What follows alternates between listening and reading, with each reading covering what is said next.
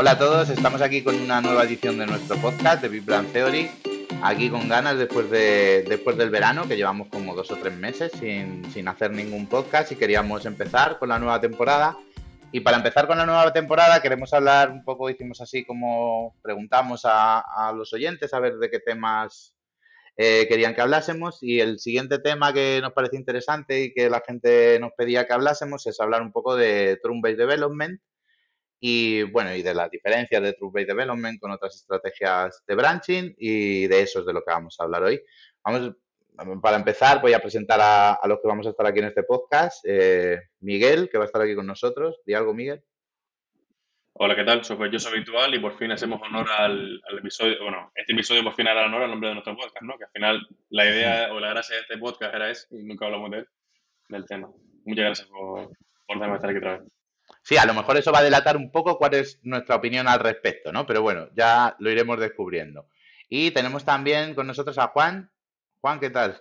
Yo estoy muy de acuerdo con todo. pues empezamos bien. Este poco va a ser rápido, porque estamos todos de acuerdo. Ah. Bueno, ya, ya iremos viendo. Bien, bien. De, a gusto de estar aquí otra vez Guay. Pues para empezar voy a definir un poco qué es eso de Based Development. Para el que no lo sepa, es, un, es una cosa muy sencilla de definir, porque básicamente lo que consiste es en que nuestro, en nuestro sistema de gestión de versiones tenemos una única rama en la que todos los desarrolladores hacen commit y push a esa rama o, push solo, o depende del sistema de control de versiones que uses, si es distribuido o es tipo subversion centralizado. Y esa rama es la que va a producción y, no hay mucho más. No se hace de branching, salvo circunstancias muy especiales. Y, bueno, el objetivo fundamental de esto es evitar los problemas que surgen con el branching y, otra serie de cosas ¿no? de las que iremos hablando luego. Yo esto originalmente no lo conocía como True Based Development, yo me acuerdo de un libro, que luego lo pondremos en el enlace, que es algo así como patrones de patrones de sistemas de control de versiones, no recuerdo el nombre exacto, y ahí lo llamaban Mainline Development y era pues uno de los patrones propuestos, ¿no? Dentro de otros, que podía ser pues el Feature Branching, que hablaremos de él y demás. Y, otro de los patrones propuestos era el Mainline Development, que así, pues en la época moderna lo conocemos más como TBD o True Based Development, que está bien porque subir las cosas a, a máster y, que solo exista máster antes no tenía nombre. Y ahora que tiene nombre pues ahora ya entonces es una práctica seria y la podemos la podemos poner en marcha no esto pasa mucho a veces no a veces las cosas hace la, gente hace las cosas de una manera que funciona pero como no tiene nombre pues parece que no, que no es la forma adecuada y que no es una práctica, que no es una práctica adecuada, ¿no? Entonces alguien le puso nombre y a partir de ese momento parece que, se empieza a popularizar el uso de Trunk Based Development y a nosotros, o a mí en particular, pues es algo que me gusta bastante y he dado ya muchas charlas hablando de este tema y lo llevo defendiendo hace mucho tiempo, pero bueno, pues hoy intentaremos profundizar en esto. Y por empezar un poco, pues, y no hablar yo solo, Miguel, si quieres empezar tú y nos cuentas un poco cómo lo ves tú, cuál es tu opinión y tal. Bueno, es que es complicado realmente, ¿no? O sea, al final, ya casi que has comentado bastantes puntos de los que yo tenía en mente. Eh, quizás recalcar un poco la necesidad de empezar, sobre todo a la hora de diseñar software, empezar en qué tipo de organización tenemos dentro de nuestro, de nuestro equipo, ¿no? Es decir, eh, dónde estamos localizados, qué necesidades tenemos de tiempo, de horarios y demás. Y al final creo que una de las cosas que por las cuales creo que tiene sentido usar Trunk-Based Development a la hora de desarrollo es por cómo favorece la comunicación entre las personas, ¿no? O sea, no, no depende tanto en la delegación en el tiempo, no depende tanto en que eventualmente alguien se enterará con lo tuyo y tendrás que estar resolviendo problemas de merch y que tengas miedo a que esas cosas te pasen eh, en el día a día cuando vas desarrollando funcionalidades y no tienes tanto miedo a, a, no entender el código que hay, ¿no? Sino a empezar trabajando con lo que eh, hay ahora mismo ya directamente que se está usando en, en el entorno de producción o en tu, en tu rama principal.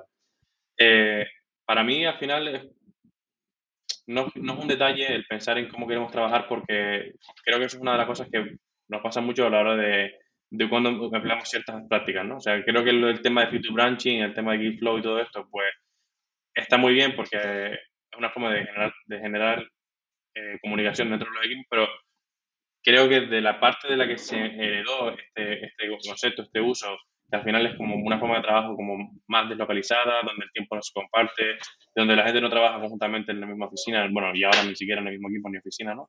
Y que viene más de, de las tendencias de, de, GitHub por proyectos open source, pues hemos heredado eso y lo hemos dado por bueno porque es algo que se usa en muchos sitios, ¿no? O sea, para muchas cosas, para proyectos open source, y no nos, paramos a pensar realmente si tiene sentido en nuestro contexto, ¿no? Y a mí, por lo menos, tengo, me gustaría mucho pues, intentar desmitificar ese, el uso que le damos a las ramas y por qué queremos que las ramas sean importantes y por qué puede ser interesante empezar a trabajar con el pensamiento de, oye, voy a trabajar con el código que ya hay y voy a trabajar con el código, voy a aplicar cambios sobre mi rama principal y voy a ir haciendo cosas porque no tengo miedo a, a, a y demás y a proteger mis cambios, ¿no? Que como lo que se suele decir mucho a la hora de esa eh, desarrollo de ramas. Y bueno, creo que esta puede ser mi introducción. No sé si ha quedado un poco eh, difusa, pero iremos a creer tu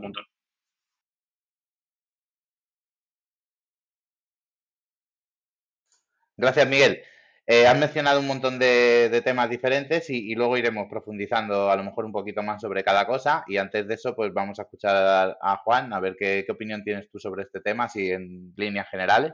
Sí, en realidad, por no liarme a repetir, eh, simplemente añadir sobre todo lo que se ha comentado, que en realidad a mí me gusta ver más Transbase Development desde el punto de vista de la integración, que es algo que ha comentado Miguel, y sobre todo me gusta el hecho de que te obliga a separar el proceso de code review, que parece que es el que la gente tiene como muy obsesión porque todo lleve code review y tal, que bueno, eso otro día hablaremos en, profundidad supongo, pero eh, parece que hay como una especie de dogma sobre que todo tiene que llevar code review, que todo el código tiene que estar revisado.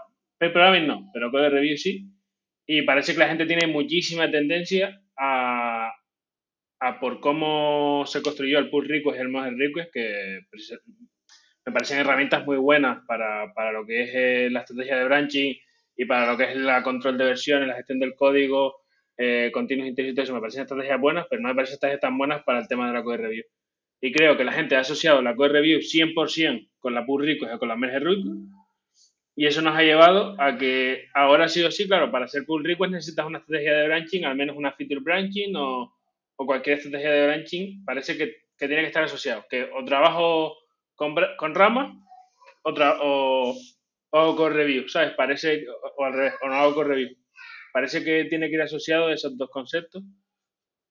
Y por otro lado está el tema de, de los cómics pequeños, de, la de las features eh, del branch by extraction, que no lo hemos nombrado, pero básicamente lo que, lo que el feature flag o, branch by extraction, que básicamente lo que viene a hacer es que eh, nos olvidamos que existen formas y no, hace falta pagar un producto súper caro, aunque los hay en el mercado también, ni hace falta nada súper sofisticado, de que un código esté disponible en la rama principal sin que afecte a los demás desarrollos, sin que afecte a los demás eh, desarrolladores o desarrolladoras y sin que afecte de ninguna forma a lo, que viene siendo el ciclo de software del producto. Y básicamente esos dos puntos de entrada. Una es eh, separar la code review de la estrategia de branching, es algo que TBD hace bastante bien, y, introducir otros mecanismos por los cuales eh, de manera más natural podemos ir teniendo el código eh, integrado, pero no disponible pues para ciertos usuarios o no disponible para nadie o como sea. Gracias, Juan. Muy, muy interesante el aporte. Yo también estoy muy de acuerdo contigo en, este, en el tema de las code reviews y de, y de hacer la separación con eso. Luego lo, lo mencionaré un poco más. Eh, yo lo que, quería, lo que quería aportar un poco es que, desde mi punto de vista, en la industria hasta cierto punto estaba, estaba establecido, porque yo creo que eso está cambiando, pero estaba establecido como estándar de facto el tema de hacer feature branching, por ejemplo, bueno, pues usando estrategias como la que propone Gitflow, por ejemplo, que es una estrategia, en mi opinión, bastante, bastante salvaje. No me gusta nada, que, voy a decir, pero eh, es un poco como que se establece eso de facto en la industria y mucha gente ni siquiera se cuestiona. Simplemente esa es la buena práctica y si no sigues esa práctica no estás siguiendo la buena práctica. A mí lo que más me preocupa es cuando se establecen cosas como estándar de facto y entonces la gente deja de cuestionarse de si es la mejor o no es la mejor manera de hacer las cosas en su contexto, porque esto nos lleva a que todos seguimos esa, esa práctica de una manera más o menos ciega, no se, no se contextualiza, no se compara con otras opciones y a lo mejor pues nos estamos perdiendo algo, ¿no? yo, por ejemplo, cuando estoy en un proyecto, típico proyecto startup que estás empezando a lo mejor y todavía ni siquiera estás en producción y veo a la gente haciendo ramas y feature branch y tal, digo, ¿qué estáis haciendo? Pero, pero por Dios, o sea, si ni siquiera estamos en producción, si ni siquiera ¿qué más da? Subirlo todo a un sitio y nos vamos integrando rápidamente. Y eso además, para mí, una cosa fundamental que lo mencionaba Juan un poco, lo más importante de todo ya no es si tengo una rama o tengo dos o tengo tres, sino es el, el mindset diferente que, que tienes como desarrollador cuando, cuando tienes que entender que cada pequeña modificación que hagas es algo que es susceptible de ir a producción. cada pequeño cambio que hagas es algo susceptible de ir a producción. Entonces empiezas a, aprender a trabajar en pequeños incrementos susceptibles de ser subidos a producción. Y con pequeños, quiero decir pequeños, o sea, incrementos que puedes hacer un commit pues de la última hora de trabajo, media hora de trabajo, ¿no? Porque si al final haces Trunk-Based Development, solo tienes una rama, pero haces commit los viernes, pues estás igual o peor que con Feature Branching.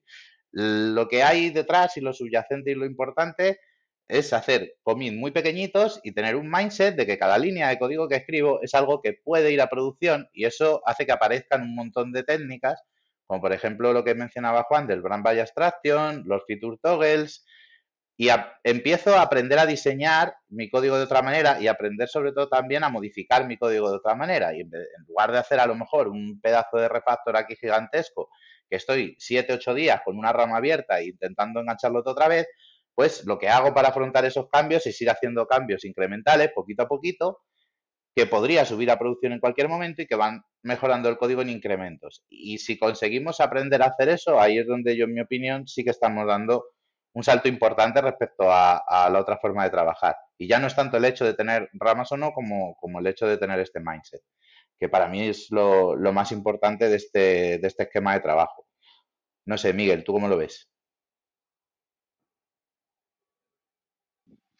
Hay un detalle que comentaste antes que me hace, que me hace especial referencia a, sobre todo a cosas que me ha pasado a mí, ¿no?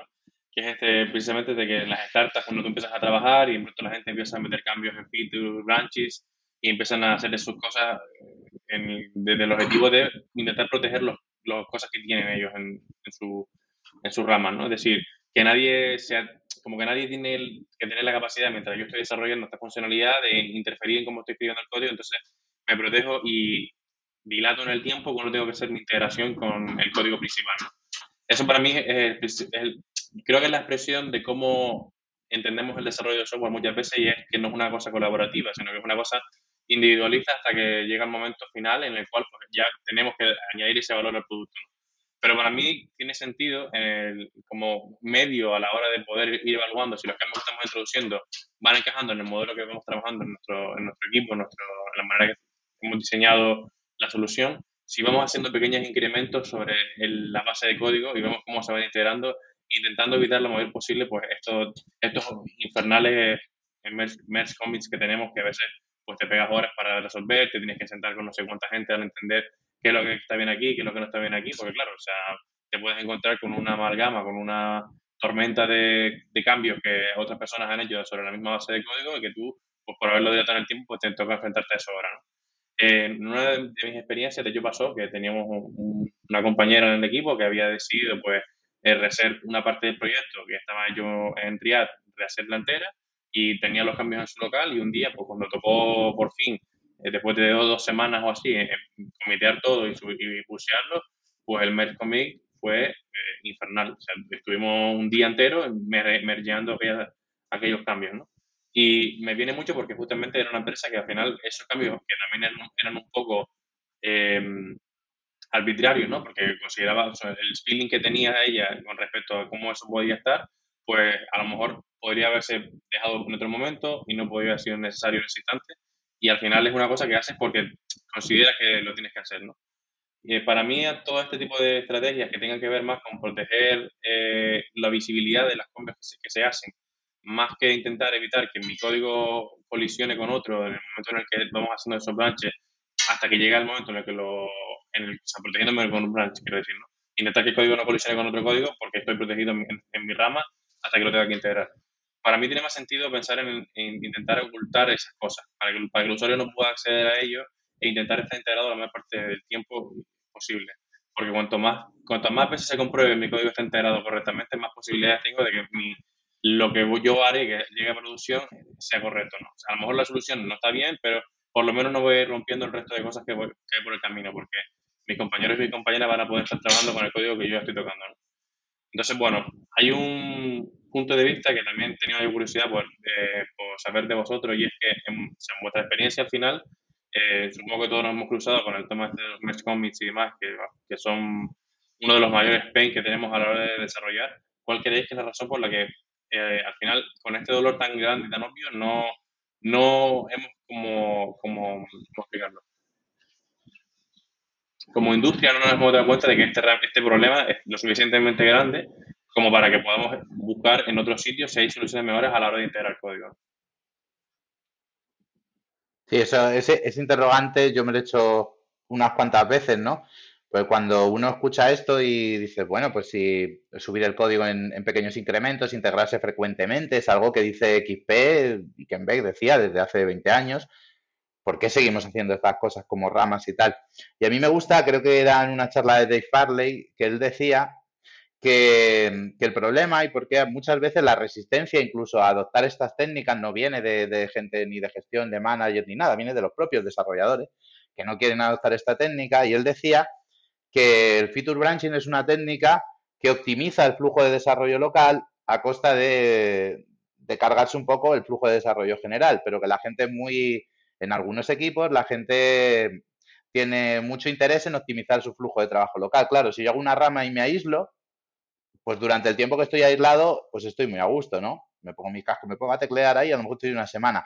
Y eso mucha gente no quiere perderlo. Y esas motivaciones, aunque vaya en contra del avance en general del proyecto. Hay mucha gente que prima mantener su flujo local, de manera que, eso es lo que está haciendo, bueno, decía Dave Farley, yo estoy bastante de acuerdo, que muchos equipos sean muy reacios a adoptar el tema del feature branching, porque claro, les ponen una situación en la que tienen que estar siempre conscientes de que su código tiene que, integrarse con el resto, de que tiene que subir a producción, de que cada vez que, que me quiera sincronizar con el repo, a lo mejor hay cuatro o cinco commits nuevos y tengo que estar constantemente haciendo esas pequeñas integraciones y no tengo esa libertad a lo mejor de estar durante uno o dos días a, mi rollo haciendo mi tarea sin interferencias, ¿no? Entonces, es un poco eso, que optimiza el flujo local a costa de cargarse el flujo general y eso hace que muchos desarrolladores pues no, no les no les motive la idea ¿no? de moverse a Trunk-Based Development.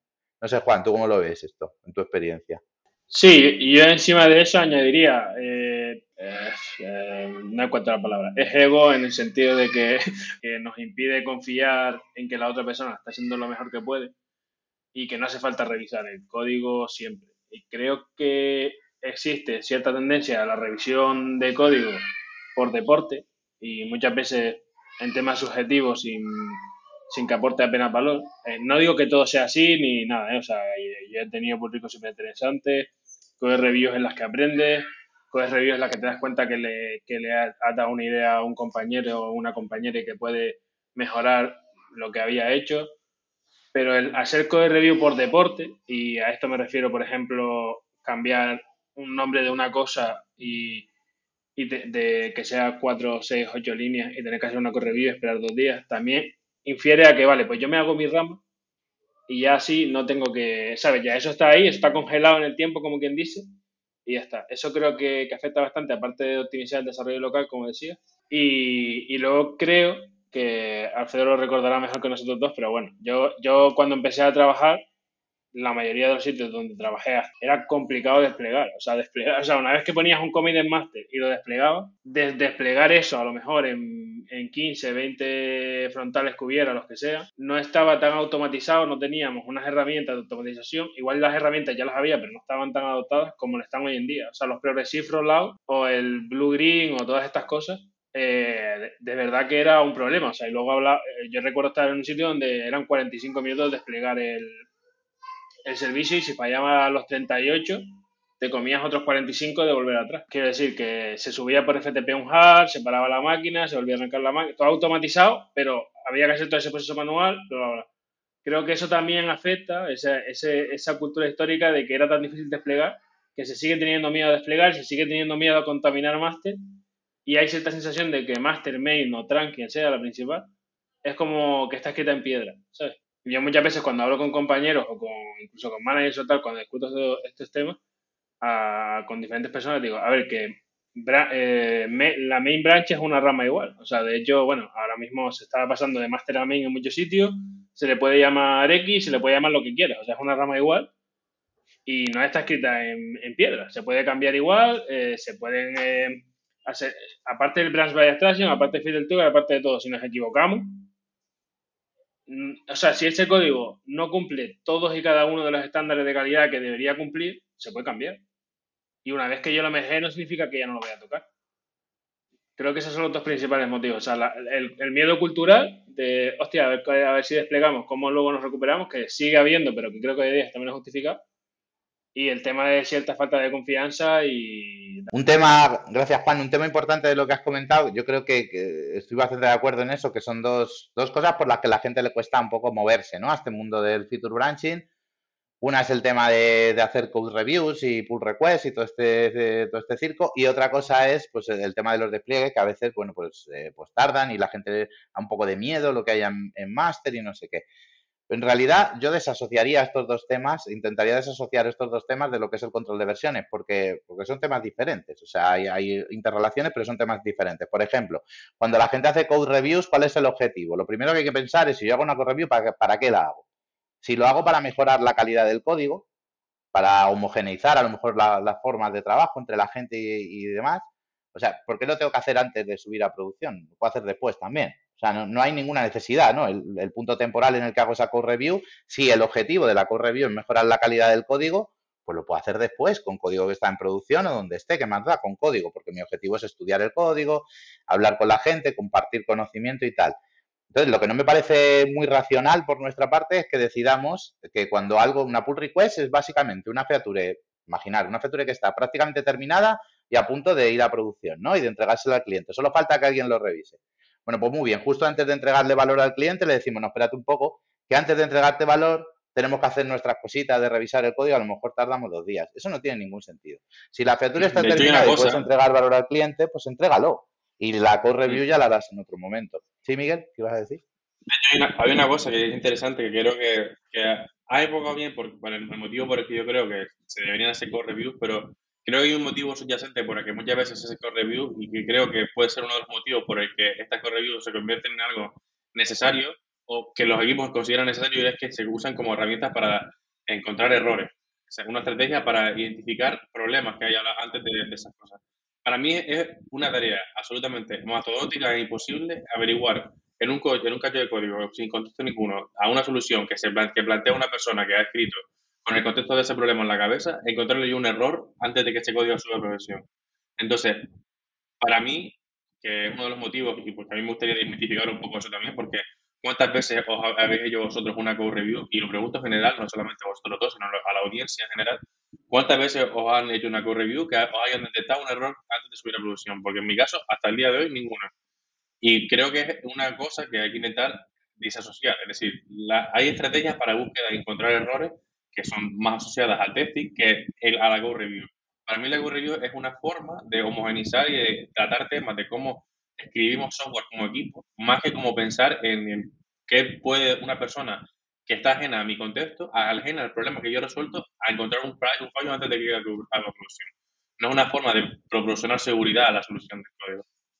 Mm. Sí, totalmente de acuerdo. O sea, es, justo eso. Esa ya lo has dicho tú, así no lo tengo que explicar yo, que lo has explicado muy bien. O sea, si, si cuando estás haciendo code reviews puedes tener distintos objetivos. Si el objetivo es la calidad del código y la homogenización, pues entonces la puedes hacer después. Y si el objetivo es encontrar bugs, pues entonces estás usando la técnica que no es, que para encontrar bugs las code reviews no son una buena técnica. Hombre, que a lo mejor encuentras alguno, sí, pero ya te digo yo que una code review, lo que dices tú exactamente, sin tener contexto del problema, sin tener contexto de cómo se ha hecho, intentar que yo encuentre un error solo leyendo el código, sin ejecutarlo ni nada, leyéndolo, pues no parece la mejor técnica para encontrar errores. Si quieres encontrar errores, haz testing o haz otro tipo de cosas. Entonces, eso me lleva a que, en general, los motivos que utiliza la gente para hacer code review no justifican el hecho de hacer, de hacer branching y, de parar las subidas a producción y de parar el flujo de trabajo hasta que alguien tenga una code review. Luego, de eso también podemos hablar de, por qué.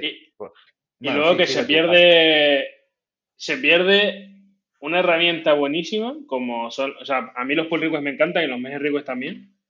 Eh, no por el hecho de tener la rama, sino porque te permite paralizar, eh, o sea, si tú tienes una rama corta, estoy hablando de un día, dos horas, una mañana, me permite hacer un push a una rama que se va a ejecutar en servidor de interacción como si estuviera en master. Eh, en, los casos en los que yo he trabajado, por ejemplo, que es casi todo web, me genera un artefacto que yo puedo probar en preproducción, en producción, en donde sea, en un entorno que se parece a producción, digamos.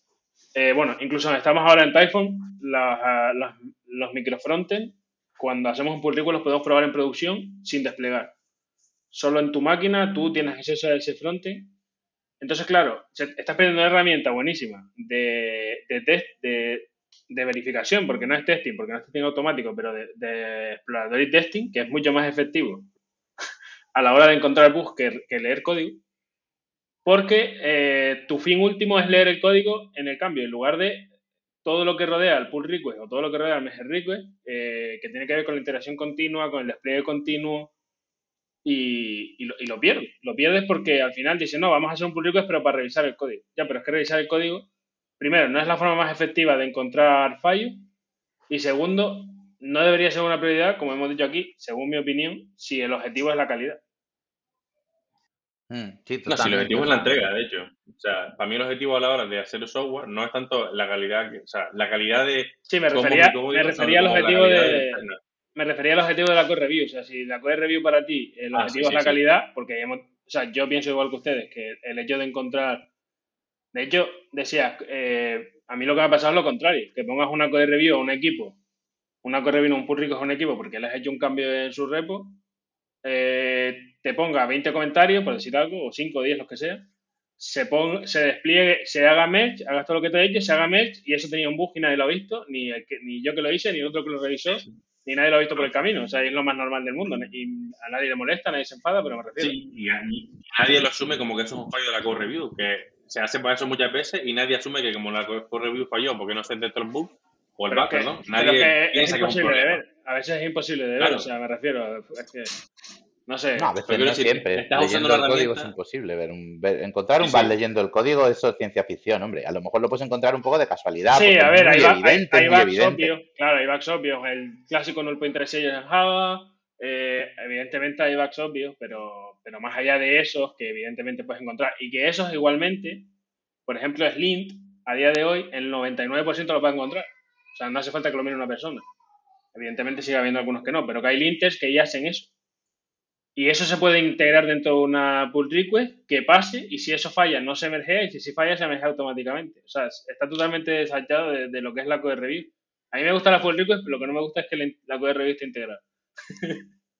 Sí, no, a ver, las pull requests como herramienta, como herramienta están muy bien hechas, ¿no? Eh, las de GitHub pues están guay y es una, están muy, muy chulo cómo se montan, que se pueda que se pueda subir y que se compile mezclándose con master antes de que no sé qué. Todas esas cosas están, están muy útiles, pero la realidad es que, que luego se pervierte el uso de eso y se usa, simplemente se detiene el flujo de entrega de valor para pararse a hacer otras cosas. Y una cosa que me parece bastante grave de esto es que lo hacemos en asíncrono además.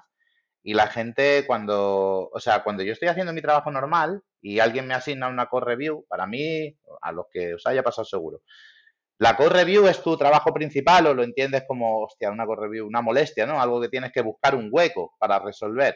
O sea, para mí es un contrasentido absoluto que yo tenga un, un, elemento de mi software que está a punto de salir a producción y voy a entregar valor y se pare a ver si alguien tiene un ratito para mirarlo. Porque por lo general los equipos no tienen bien establecido cuando se hace la code review. Todavía lo entendería si cuando se pone una code review eso se considera prioridad máxima y todo el mundo se tiene que parar y mirarlo. Pero es que es algo que está a punto de salir a producción y la gente dice, bueno, a ver si le echo un rato después de comer. Yo recuerdo una charla, Miguel, solo que me acuerdo que dio alguien de una empresa que decía que en su empresa, una empresa importante, ¿no? De, española, que lo que ellos hacían normalmente es que la gente después de comer le echaba media orilla a las core reviews. Justo, justo lo que voy a contar, ¿no? Era justo eso. Pues eso no parece lo más adecuado. La media hora de la siesta, ¿no? Claro, la media hora de la siesta, el tiempo poco importante, que al final es el detalle de después de comer. Lo importante es que la gente utiliza un tiempo de poco valor o algo que no es prioritario en su trabajo para resolver algo que es una core review que no entienden tampoco como su trabajo, porque es la historia que ha hecho otro y yo solo lo voy a revisar. Pero estoy parando todo el flujo de entrega de valor hasta que alguien tenga un ratito después de comer. Hombre, pues espero que no se tome el café fuerte, que si no, no llegamos. O sea, es que no tiene, de verdad que es un contrasentido absoluto. Y yo no creo que sea el único aquí. Si, si yo pongo el primero la piedra en el suelo o la tiro y digo que también he hecho core review cuando me un pull request que tiene 25 ficheros cambiados y digo, esto está perfecto sin mirar ni segundos ficheros. O sea, porque obviamente es que la cantidad ingente de cambio y, entender el contexto de arriba y abajo te lleva horas, ¿sabes? Te lleva horas de intentar... Ese, O sea, por no irnos por las ramas de las code review, por no irnos por las ramas del tema de las code reviews y volver un poco a, a las estrategias de branching, que es lo que estábamos hablando. Eso es uno de los antipatrones clásicos de la feature branches. Es decir, eh, mira, yo iba a hacer que el botón fuera azul, pero por el camino, y como estaba esperando, eh, me encontré todo esto y lo cambié. Y claro, ahora tengo aquí 25 ficheros que además de hacer que el botón sea azul, eh, el botón da vueltas, ¿sabes? O sea, quiero decir que, que, es otro de los problemas de Refactory Branches, que cuando encuentras un refactor oportunista, estás totalmente aislado del código principal y, y, al final has añadido un montón de, de cambios que probablemente aporten valor, o sea, no quiere decir que la gente lo haga por hacerlo. Está bien ese refactor, está bien ese, tipo de boy scouting, como se suele decir, pero claro, cuando estás en una rama es lo que tú decías del caso aquel de refactor de React, ¿no? O lo que sea, que, lo que sea. Al final, cuando estás en una rama, ¿qué pasa? Que, estás totalmente aislado y si, fuera un, una feature flag, por ejemplo, si fuera simple... Es que a veces hay feature flags que son súper baratas, que es tan sencillo como no tener entry point a, a tu código nuevo. Si fuera algo así, el refactor oportunista entra a main antes que o sea, mucho antes, sin tener que esperar, y probablemente los conflictos sean mínimos.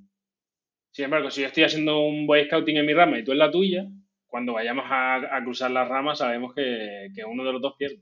Eso, claro, pero eso, eso tiene un problema grande. Es que, también me alegro que hayáis sacado el tema, que al final el feature branching es un inhibidor de ese tipo de refactoring, eh, porque la gente llega a un momento que ya aprende la lección y se concentra en el código de su feature, pero no toca nada más, porque sabe que luego si no en el merge verás tú. Entonces, ¿qué pasa? Que está actuando como inhibidor de ese tipo de refactores generales y al final nadie los hace. O sea, y es eso es uno de los factores que a mí me preocupa más del feature branching. Y luego está la otra parte, claro, si la gente sí los hace, pues luego resulta que cuando tú tienes que revisar el, el commit, ya ves tú, o sea, yo en un equipo yo hacía lo que, lo que ha dicho Miguel, yo lo he hecho muchas veces, lo que pasa es que yo avisaba, yo digo, yo no pienso revisar esto. Si tiene más de 20 ficheros, yo le doy a aceptar y vosotros habréis hecho. Que no tengo contexto, ¿cómo voy a saber si esto está bien o mal, no? O sea, como que tendría que dedicar un día entero, a lo mejor, si lo quisiera hacer bien de verdad, no solo revisar un poco y mirar a ver si me gusta el naming, que es lo que suele hacer la gente, ¿no? Para eso no hago nada. O sea, está perdiendo mi tiempo y no estoy aportando ningún valor al proyecto, ¿no?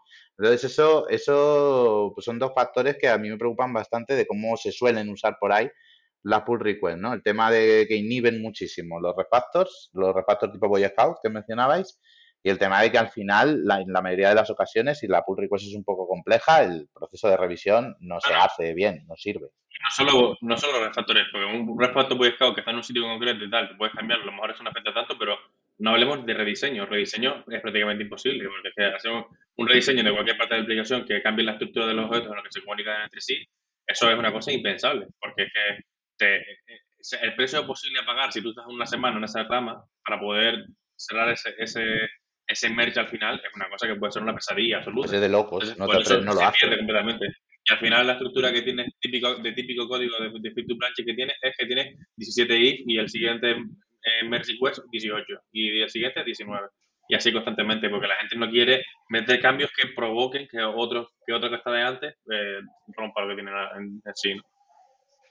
Y, todo esto, porque muchas veces es lo que digo del mindset y tal, la gente no está acostumbrada a hacer parallel change porque no está acostumbrada a trabajar en incrementos pequeños y, y, el que lo está no le ve el valor en el esfuerzo porque al final está en su rama y dice, vale, pues si ya estoy en mi rama y esto va a pasar por el review y tal, eh, sabes que, que, se retroalimenta un poco. Entonces yo creo, bueno, he acabado de mencionar la técnica que es el parallel change, que para mí es de lo mejor que se puede aprender como, como persona que se dedica a programar y a trabajar con el código. Como persona en general. Sí, iba, iba, a decir como persona que se dedica a hacer software, pero bueno, es verdad que si eres manager no por Pero en el tema de... también viene... La arquitectura también te vale. Sí, sí, sí, es verdad. O sea, en temas de arquitectura también es válido. Pero en el tema de, de, de, estar todos los días cambiando código, el tema de tener este mindset de parallel change, de todo lo que hago, o casi todo lo que hago, si el esfuerzo vale la pena, es retrocompatible, eh, claro, te abre un montón de puertas, hasta de cara al testing, porque claro, si ya tú sabes que tu primer paso es crear la parte nueva con sus test, el segundo paso es crear una estrategia para cambiar entre la parte nueva y la parte vieja, y el tercer paso, eh, y yo todo muy resumido, es borrar la parte vieja, te hace más fácil hasta el parte de testeo, te hace más fácil partir el problema en partes, te hace más fácil muchas cosas. Eh, creo que era Edu quien tenía una charla de esto y un post y tal, y está muy bien. si lo encuentro, lo voy a poner en las notas. Lo ponemos luego en las, en las notas del podcast. Mm. Y Yo eso sí... Bueno, sigue Juan, dale. Sí, sí, no, perdón, eso, sobre, sobre revisar code review de no sé cuántos ficheros. Eh, yo tengo, a mí me pasó, y creo que, esa persona escucha el podcast, que yo tenía un manager que me dijo, oye, eh, es que tú, tú tardas la décima parte que el resto del equipo en revisar las pull requests. Están pillados. Y digo, bueno, pues, ¿qué quieres que te diga? Que te... no sé qué contestarte. O sea, no, no te voy a mentir ante la evidencia. Si la herramienta está midiendo el tiempo y ha dicho que tarda la décima parte, pues... Pero bueno, nada más que añadir. No, ese, eso está bien, pero si es que al final es súper difícil. es que cuando ves un core review con un montón de cosas, ¿no? Ahí, yo qué sé, ves el resultado final solo. El desarrollo de software no va de eso. El desarrollo de software es un conjunto de decisiones que se toman, estás constantemente tomando decisiones y yo solo veo el resultado final, pero no tengo constancia, no tengo contexto y no sé cuál es el conjunto de decisiones que ha llevado a ese, a ese estado final de las cosas, pues yo qué sé si eso está bien o está mal la mayoría de las veces, ¿no? No tengo contexto, no puedo decidir, entonces si no, no puedo, pues, pues para eso mejor me estoy quieto.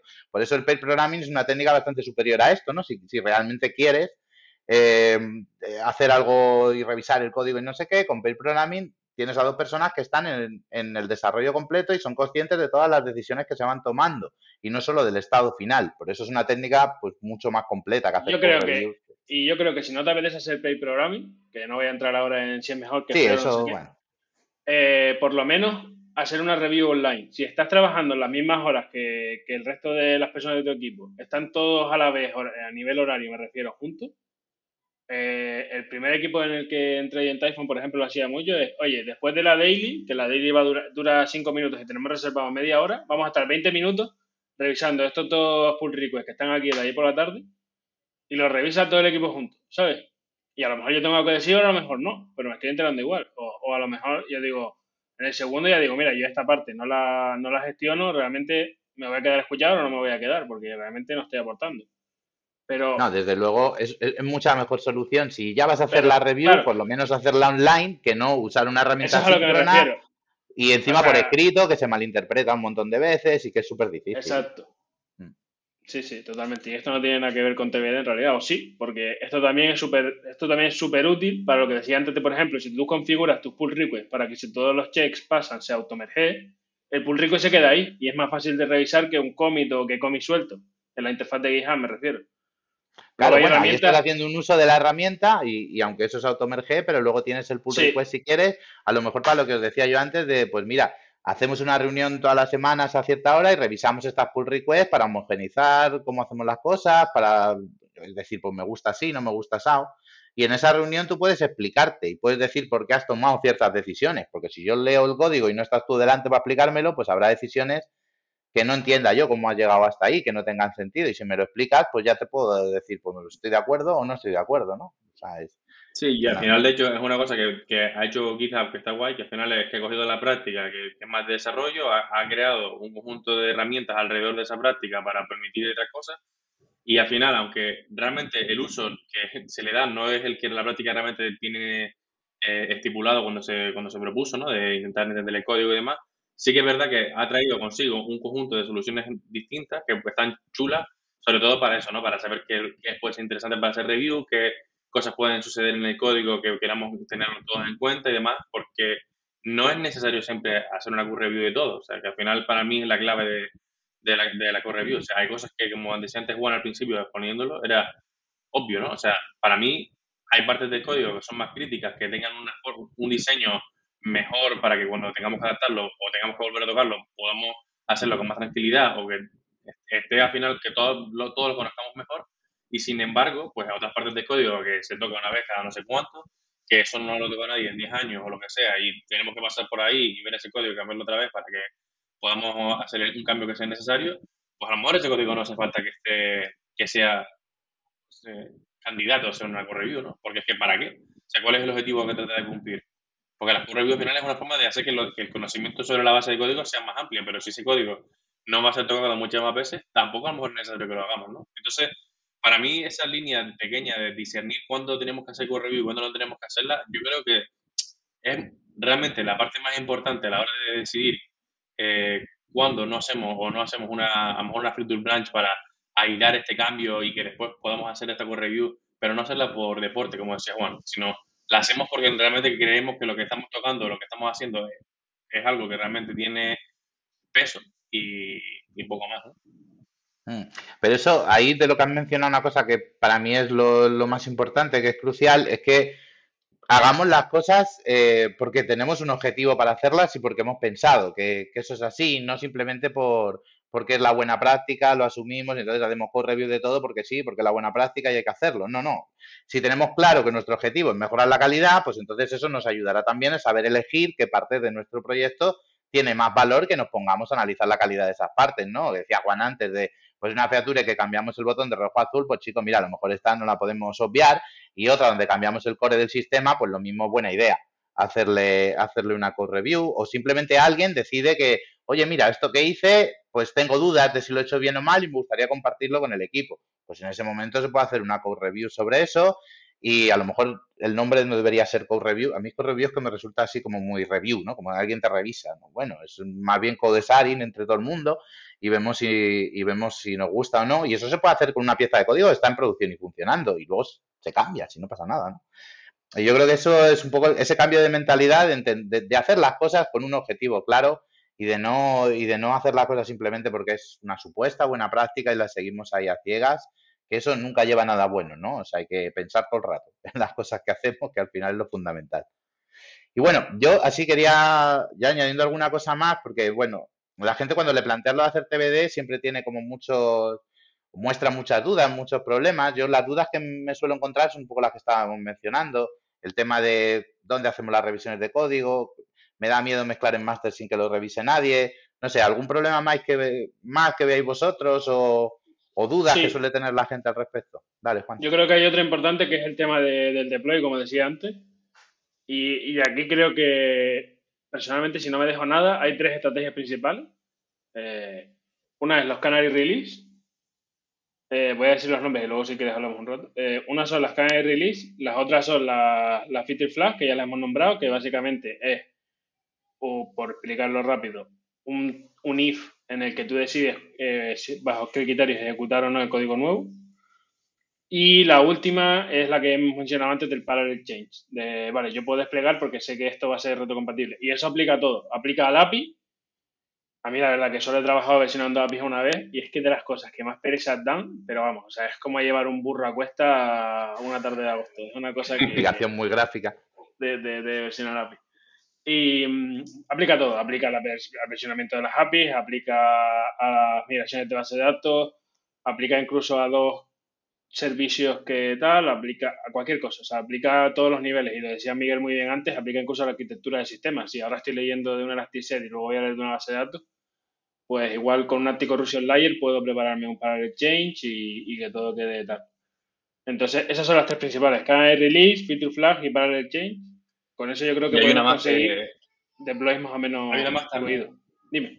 Que se usa bastante, la mencionaste antes, es la, la Phantom o Shadow Releases, que básicamente pues añadir un endpoint a tu, a tu, a tu, web, a tu web app, ¿no? Y que no puedas acceder desde ningún otro recurso que puedas hacerle clic, sino que tienes que escribir la URL para poder acceder. Esa también es súper típica. Hmm. Mira, una cosa que, ya hablando de todos estos temas, que es súper interesante, por poner un ejemplo y llevarlo, y llevarlo hacia la práctica, ¿no? Y que la gente pues, pues nos entienda con un ejemplo real.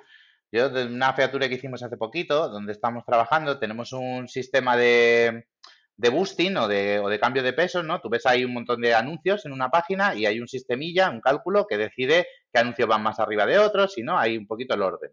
Bueno, pues ese sistema de boosting se quería cambiar y se quería cambiar de una manera muy radical, ¿no? Hacer otra cosa ahí distinta bueno, pues tienes dos formas de afrontarlo. La vieja usanza, tú te haces una rama, lo cambias y luego lo mezclas y el día que lo vas a subir, pues rezas fuerte. O, miras a ver si, está todo bien y tal, ¿no? O haces una code review para verificar si el cálculo del sistema de boosting está bien, que eso no parece la mejor forma, ¿no? Y otra estrategia, cuando tú entiendes este tipo de, técnicas y cuando tienes eh, la estrategia de ir subiendo cambios incrementales poco a poco y demás, pues es más parecida al parallel chain, ¿no? Que hicimos nosotros. Pues teníamos un boost, Hicimos el algoritmo de bus nuevo, lo pusimos al lado, no estaba conectado con el de producción. Luego puedes calcular los dos números, el bus antiguo y el bus nuevo, puedes compararlos ejecutándose en producción y ver cuál está mejor y cuál está peor. Ese bus luego se indexa y puedes ver los anuncios en un índice o en otro, ¿no? Pues le pones en la URL una feature flag que dice bus nuevo y ver los anuncios en el orden nuevo o en el orden antiguo. Y tienes los dos funcionando en producción durante un tiempo hasta que ya decides que te gusta el nuevo y lo pones. Y eso lo has ido haciendo en pequeñitos incrementos, ¿no? Un día subiste el algoritmo de boosting, otro día pusiste esto aquí y ya cuando el nuevo esté funcionando, pues quitas el antiguo. Eso es una manera de evolucionar productos. También lo podrías hacer con feature branching, ¿no? E, este tipo de cosas, pero sería, sería un poco raro porque lo vas haciendo en pequeños incrementos y para poder hacer esto es fundamental tener ese mindset. Si no, al final, cuando te dicen cambiar el sistema de boosting, a lo que tiras es a cambiarlo, ¿no? A coger el que hay, cambiarlo por otro y subirlo de un golpe. Y todo esto de, tener este mindset de subir pequeños incrementos, de todo es susceptible de ir a producción, es el que te hace precisamente encontrar las técnicas para hacer este tipo de cosas, ¿no?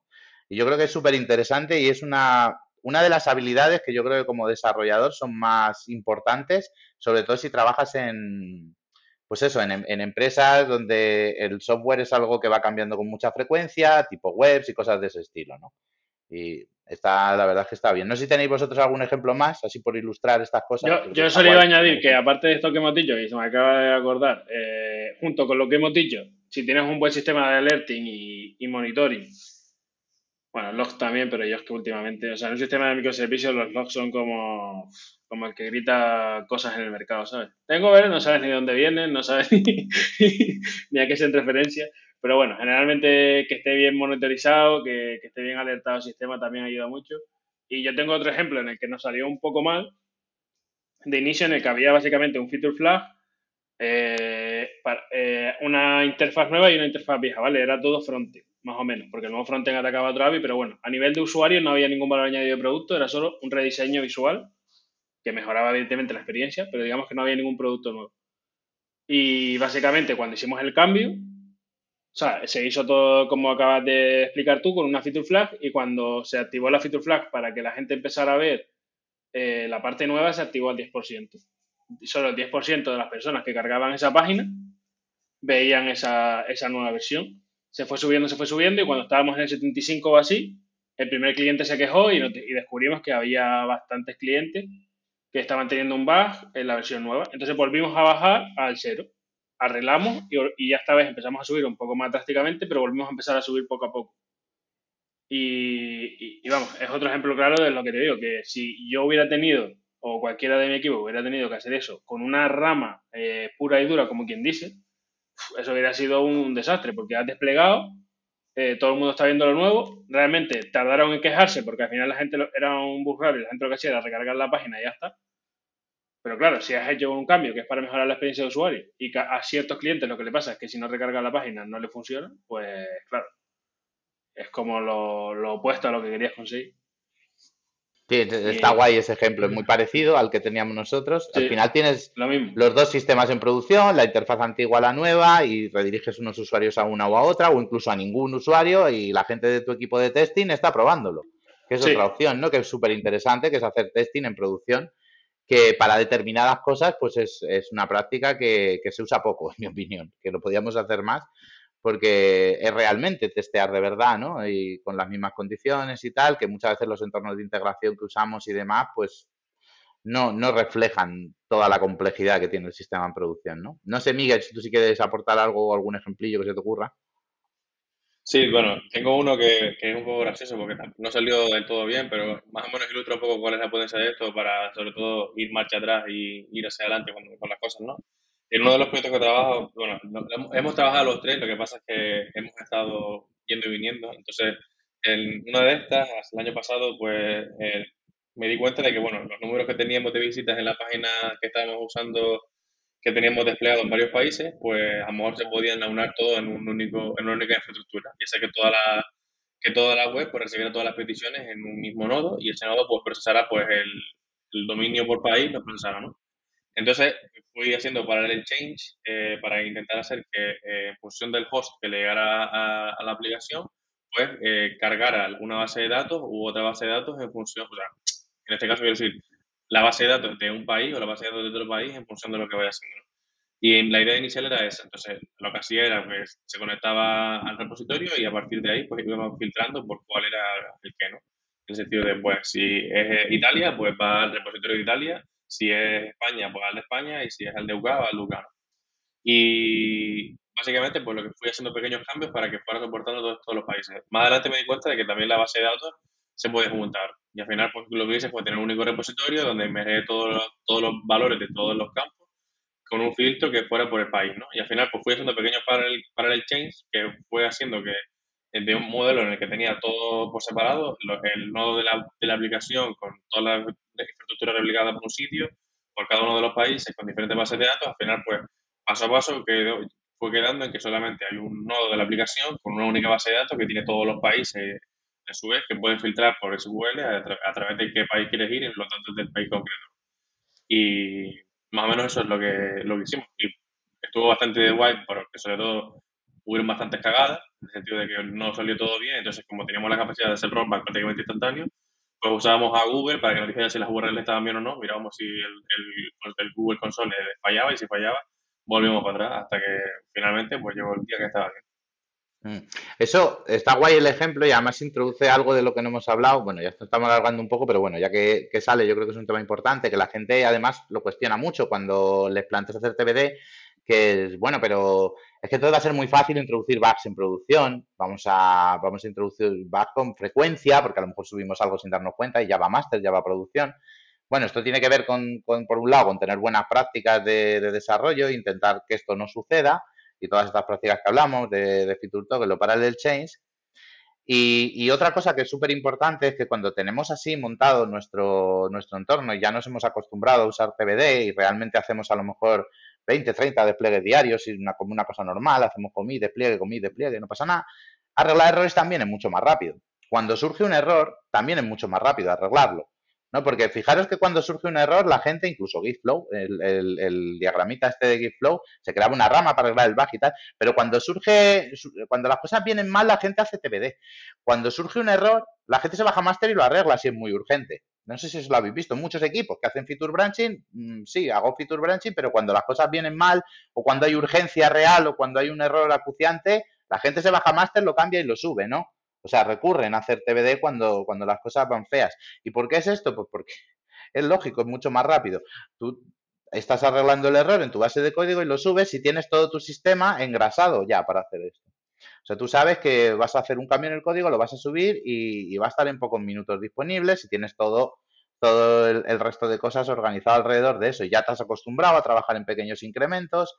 Cualquier persona del equipo puede ver el, el bug y arreglarlo. Entonces, realmente cuando haces TBD y tienes un sistema más o menos de despliegue continuo, eh, arreglar errores es mucho más sencillo y los errores se, arreglan pues, más rápido y la respuesta que se da al cliente suele ser bastante más efectiva que en otros entornos. Entonces estás fomentando también eso, ¿no? Es otra ventaja de usar este tipo de, de sistemas. O sea, no es no pensar tanto en que es un problema porque puedo introducir errores, sino que es una ventaja porque los voy a poder arreglar más deprisa. Y errores vamos a introducir de cualquier forma. O sea que yo por lo menos eh, no conozco ninguna técnica que me asegure al 100% de que no voy a meter un bug de vez en cuando, haga branching, haga main o haga lo que quiera, ¿no? No sé cómo lo veis vosotros. Eh, nada, yo por mí, eh, que la gente pregunta mucho, otra cosa que pregunta mucho es por dónde empezar.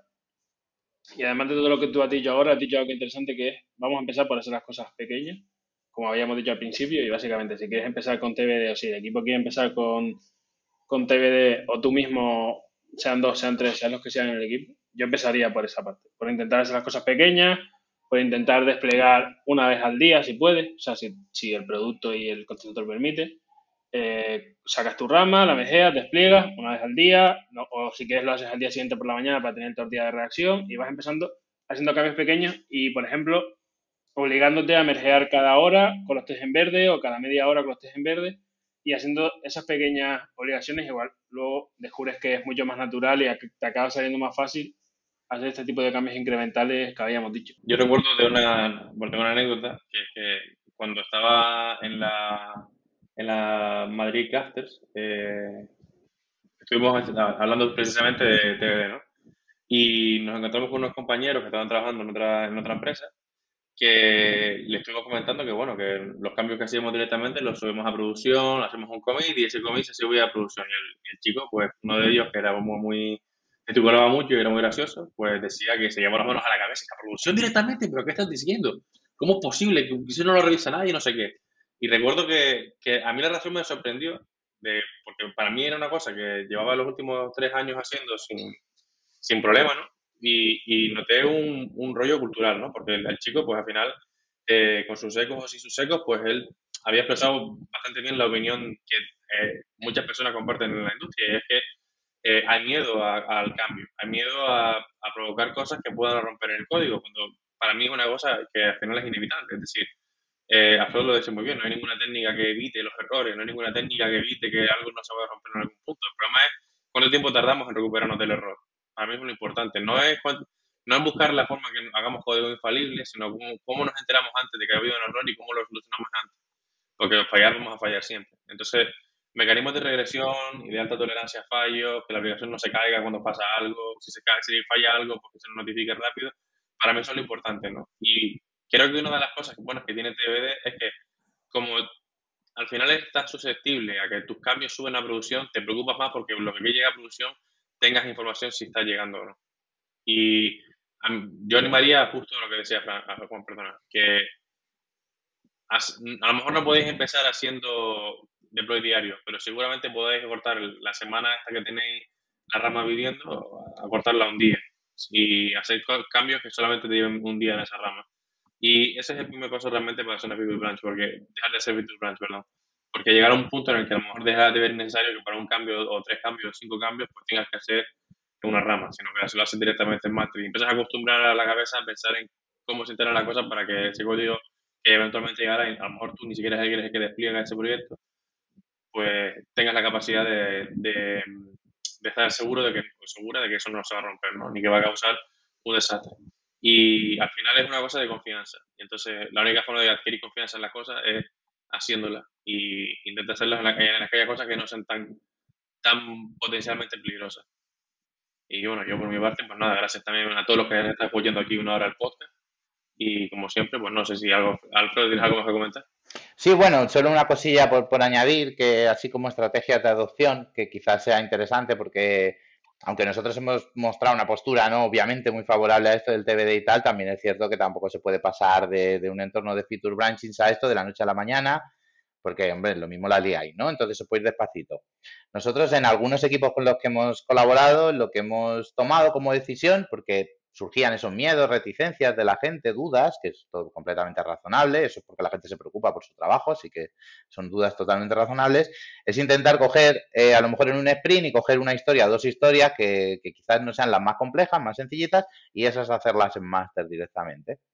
No hacerlas todas, no hacerlo tal, pero coger así lo que decís vosotros de ir acortando la duración de los branch, pues es otra, otra, otra estrategia también muy válida. Entonces, ese tipo de estrategias que tampoco hace falta pasar de una cosa a la otra, llegar el lunes por la mañana y decir, se cierran todas las ramas. No, hombre, tampoco. O sea, se puede ir avanzando paso a paso. Y yo también diría que para poder hacer eh, TBD de una manera más o menos sostenible y que te vaya a ir bien, pues estudiar técnicas como Feature Flag, estudiar Parallel Chain, Parallel Abstraction. Y si uno no tiene todavía estas cosas muy interiorizadas o muy claras, pues a lo mejor es mejor seguir haciendo ramas cortitas de un día o dos y, luego ir practicando estas técnicas.